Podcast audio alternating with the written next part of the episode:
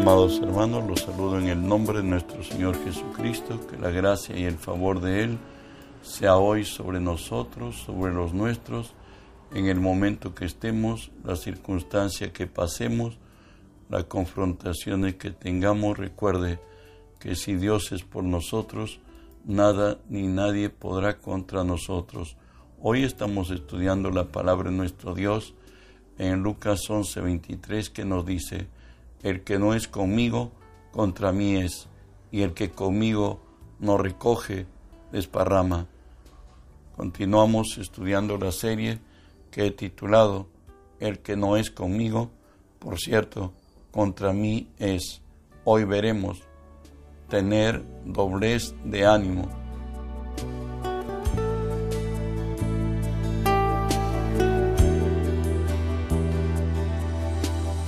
Santiago 1 del 6 al 8 nos dice, pero pida con fe, no dudando nada, porque el que duda es semejante a las ondas del mar, que es arrastrada por el viento y echada de una parte a otro.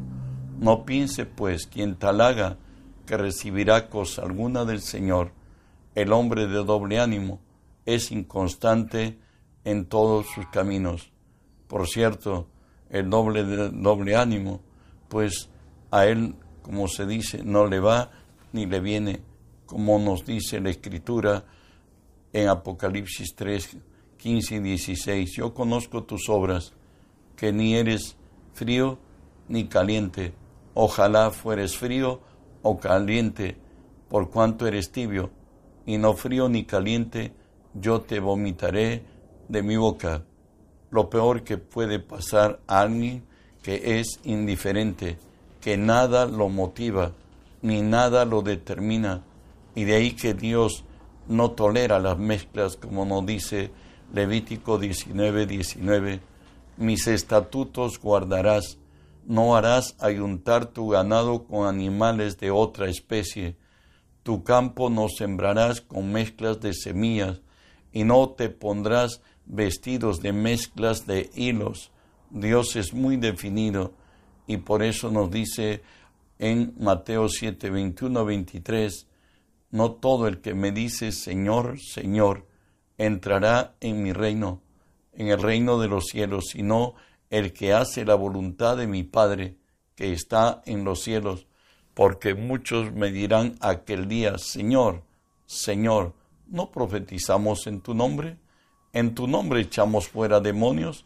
En tu nombre hicimos muchos milagros, entonces les declararé, nunca os conocí, apartaos de mí, hacedores de maldad.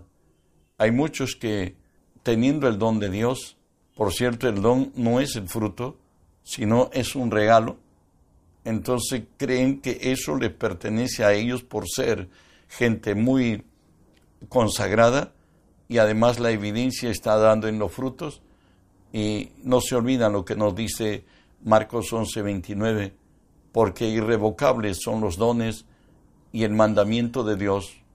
Por eso dirán, en tu nombre hemos echado fuera demonios, en tu nombre hemos profetizado, en tu nombre hemos hecho muchos milagros. No ellos, fue el don que lo hizo. Y ellos creyendo que, presumiendo que el don era el producto de ellos y no reconociendo que era una gracia de Dios, que debían administrarlo para la gloria de Dios en bendición de la iglesia, asumieron que son suyos y vivieron como su vida les dio llevarla y no en santidad ni injusticia. Avanzamos sobre toda cosa guardada. El Señor nos dice, guarda tu corazón. Eso lo tenemos en Proverbios 4:23. ¿Por qué debo guardarlo? Diríamos, Jeremías 17 nos da la respuesta engañoso el corazón más que todas las cosas y perverso. ¿Quién lo conocerá? La respuesta viene de Dios mismo. Yo Jehová, que escudriño la mente, que pruebo el corazón, para dar a cada uno según su camino, según el fruto de sus obras. ¿Sabes? El consejo de Dios para no ser humillado lo tenemos en Isaías, en Salmo 75, que nos dice, no hagáis alarde de vuestro poder, no habléis con cerviz erguida, porque ni del oriente ni del occidente viene el enaltecimiento, mas Dios es el juez, a este humilla y aquel enaltece.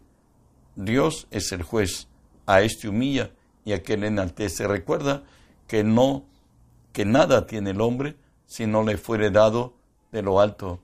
Jeremías 6:19 dice Dios a su pueblo, oye tierra, he aquí yo traigo mal sobre este pueblo, fruto de sus pensamientos, porque no escucharon mis palabras y aborrecieron mi ley. El Señor es una sentencia divina a los que menosprecian el consejo, como nos dice Proverbios 1, 29 al 33, por cuanto aborrecieron la sabiduría y no escogieron el temor de Jehová, ni quisieron mi consejo y menospreciaron toda reprensión mía, comerán del fruto de su camino. Serán hastiados de sus propios consejos, porque el desvío de los ignorantes los matará. La prosperidad de los necios los echará a perder. Mas el que me oyere habitará confiadamente y vivirá tranquilo sin temor del mal.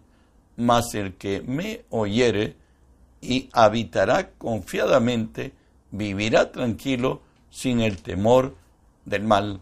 De ahí que la exhortación para todos está en 1 Corintios 10:12. Así que el que piense estar firme, mire que no caiga. Recuerden que las torres más altas hacen más estruendo al caerse. Continuamos. Porque ¿cuál es su pensamiento? Tal es él. Eso nos dice Proverbios 23.7 en la primera parte. Porque ¿cuál es su pensamiento? Tal es él. Y tenemos muchos religiosos dentro del pueblo de Dios, como lo dice Jeremías 33, del 31 y 32.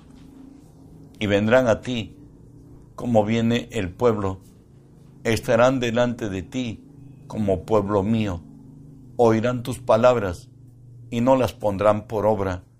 Antes hacen halagos con sus bocas, y el corazón de ellos anda en pos de su avaricia. He aquí que tú eres a ellos como cantor de amores, hermoso de voz y que canta bien. Oirán tus palabras, pero no los pondrán por obras. Hay muchos religiosos cristianos, valga la pena decir, que saben todo el léxico cristiano, saben decir amén, aleluya, gloria a Dios, varona de Dios, etcétera, etcétera. Sin embargo, cuando en la realidad del caminar su vida no refleja lo que es el cristianismo, y de ahí que Dios le dice a su pueblo Israel en el Salmo 95, 10 y 11, 40 años estuve disgustado con la nación y dije, pueblo que divaga de corazón, no han conocido mis caminos, por tanto juré en mi furor que no entrarían en mi reposo. Es más, el Señor no justifica los cuarenta años del desierto, dice el por qué esta generación que salió de Egipto, lo aquellos que fueron desleales a Dios, habrían de morir. Le dice el Señor en Deuteronomio 8, 2 y 3, te acordarás de todo el camino por donde te he traído. Te ha traído Jehová tu Dios estos cuarenta años en el desierto, para afligirte, para probarte, para saber lo que había en tu corazón, si habías de guardar o no sus mandamientos, y te afligió, y te hizo tener hambre, y te sustentó con maná, comida que no conocías tú, ni tus padres la habían conocido, para hacerte saber que no sólo de pan vivirá el hombre, mas de todo lo que sale de la boca de Jehová vivirá el hombre, mas todo lo que sale de la boca de Jehová vivirá el hombre. Los cuarenta años en el desierto fue para enseñar a Israel a depender de Dios, a caminar en fe, Hay muchos que desgraciadamente, como Isaías lo dice 29:13, dice pues el Señor, porque este pueblo se acerca a mí con su boca y con sus labios me honra, pero su corazón está lejos de mí y su temor de mí no es más que mandamientos de hombres que les han sido enseñados. Ejemplo, diría yo, Colosenses 2.20 al 22. Dios encara a los religiosos de esta manera, pues si habéis muerto con Cristo en cuanto a los rudimentos del mundo, ¿por qué? Como si vivieseis en el mundo, os sometéis a preceptos tales como no, como no manejes, ni gustes, ni aun toques, en conformidad de mandamientos y doctrina de hombres, cosas que con el uso se destruyen. Hay muchos que tienen en cierta manera lo que nos diría de esto mismo, Colosenses, el, el verso 23, tales cosas tienen a la verdad cierta reputación, dice, y duro trato con el cuerpo, mas no tienen valor alguno contra los apetitos de la carne. De ahí el mismo Señor nos incide a todos los cristianos en Mateo 7, no todo el que me dice Señor, Señor, entrará en el reino de los cielos, sino el que hace la voluntad de mi Padre que está en los cielos. Muchos me dirán en aquel día, Señor, Señor, ¿no profetizamos en tu nombre? ¿En tu nombre echamos fuera demonios? ¿En tu nombre hicimos muchos milagros? Entonces les declararé, nunca os conocí, apartaos de mí, hacedores de maldad.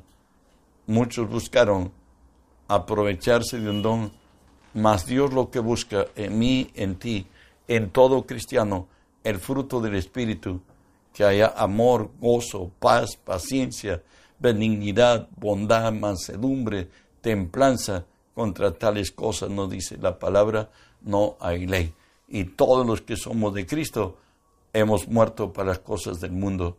Santiago 5.12 le dice el Señor, nos dice a nosotros, pero sobre todos, todos hermanos míos, no juréis ni por el cielo, ni por la tierra, ni, ni por ningún otro juramento, sino que vuestro sí sea sí y que vuestro no sea no, para que no caigáis en condenación. Hay, hay muchos que para que puedan aceptar su palabra como verdad, pues juran en el nombre del Señor y lo ponen por testigo a Él y la palabra nos dice que no pondremos su santo nombre en vano, no juraremos por su santo nombre en vano. Por cierto, ten respeto al Señor, tu sí sea sí y nuestro no sea no. Avanzamos. El que permanece en mí, dice el Señor, lleva mucho fruto.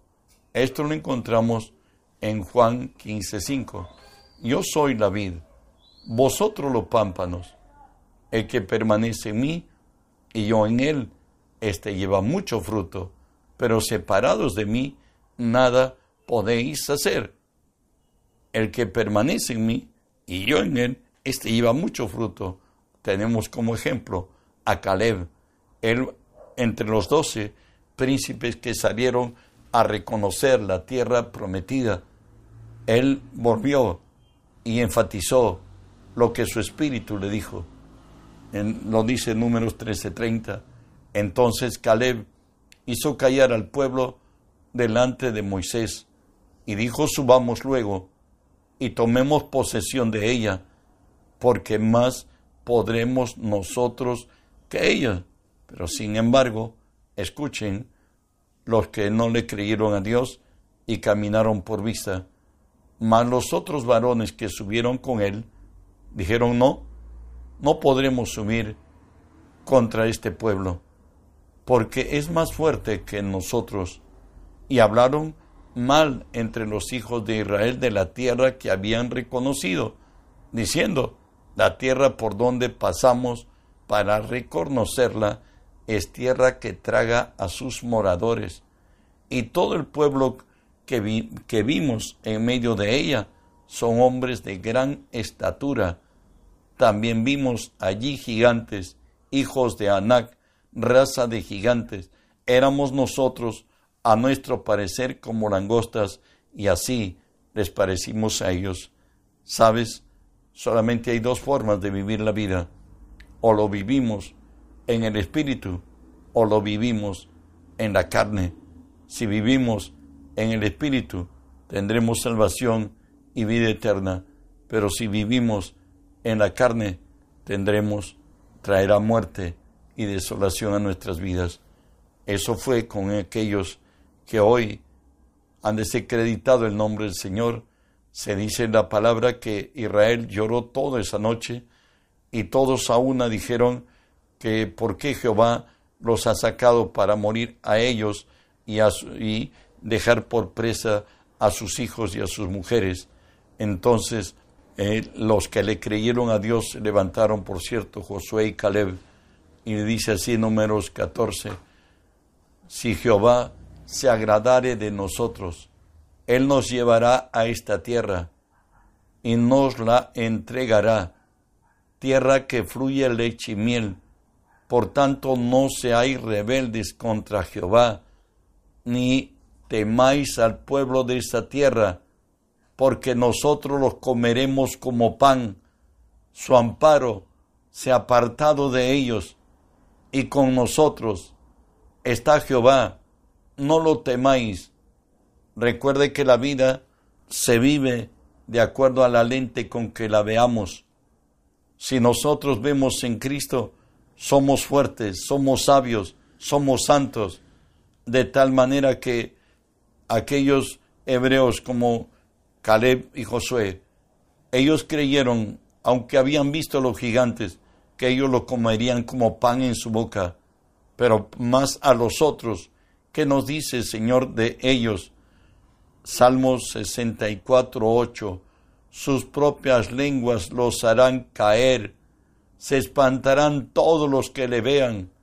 Recuerdan estos incrédulos salieron cuatrocientos mil de 20 años arriba que sabían usar la espada o estaban aptos para el servicio militar. Solamente llegaron dos, trescientos noventa y nueve mil novecientos noventa y ocho quedaron muertos en el desierto. ¿Por qué razón? Números 14, 27 al 29 nos dice así. Dios habla tras la murmuración de estos que no le creyeron a Dios. El Señor dice así, ¿hasta cuándo oiré esta depravada multitud que murmura contra mí las querellas de los hijos de Israel que de mí se quejan? Diles, vivo yo, dice Jehová, que según habéis hablado a mis oídos, así haré yo con vosotros. En este desierto caerán vuestros cuerpos todo el número de los que fueron contados entre vosotros de veinte años arriba, los cuales han murmurado contra mí. ¿Sabes? Solamente quien le honró a Dios llegó a la tierra prometida, como el caso de Caleb. Él nos dice Josué 14, 6 al 9, y los hijos de Judá vinieron a Josué en Gilgal, y Caleb, hijo de Jebone, Ceneseo, le dijo, Tú sabes lo que Jehová dijo a Moisés, varón de Dios, en Cades Barnea, tocante a mí y a ti. Yo era edad de cuarenta años, cuando Moisés, siervo de Jehová, me envió a Cades Barnea a reconocer la tierra, y yo le traje noticias, como lo sentía en mi corazón, y mis hermanos, los que habían subido conmigo, hicieron desfallecer el corazón del pueblo, pero yo cumplí siguiendo a Jehová mi Dios. Entonces Moisés juró diciendo, ciertamente la tierra que oyó tu pie será para ti y para tus hijos en herencia perpetua, por cuanto cumpliste siguiendo a Jehová mi Dios, por cuanto cumpliste siguiendo a Jehová mi Dios. Dios es grande, su misericordia es para siempre. Dios está con los que le creen. El hombre de doble ánimo, no dice la palabra, es como la, es como la onda que es arrastrada por un lado a otro y al final queda sin nada. Recuerde que Dios quiere de hombres firmes, mujeres firmes, y podamos decir, yo sé en quién he creído, y es poderoso para guardar lo que le he confiado. Dios es nuestro amparo y nuestra fuerza, nuestra luz y nuestra salvación. Recuerde que el hombre de doble ánimo, él es inconstante en todos sus caminos. Dios quiere que seamos firmes en convicciones. Esto lo logramos al andar con Él, conocer su palabra y vivir su palabra. La única manera de hacerlo, pues también está escrito que su palabra nunca volverá vacía, que su palabra hará todo el bien para la cual Él ha enviado. Ejemplo tenemos a Caleb.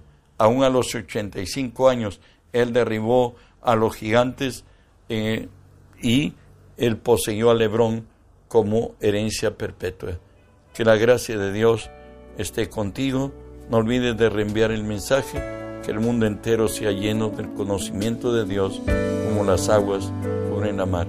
Bendiciones.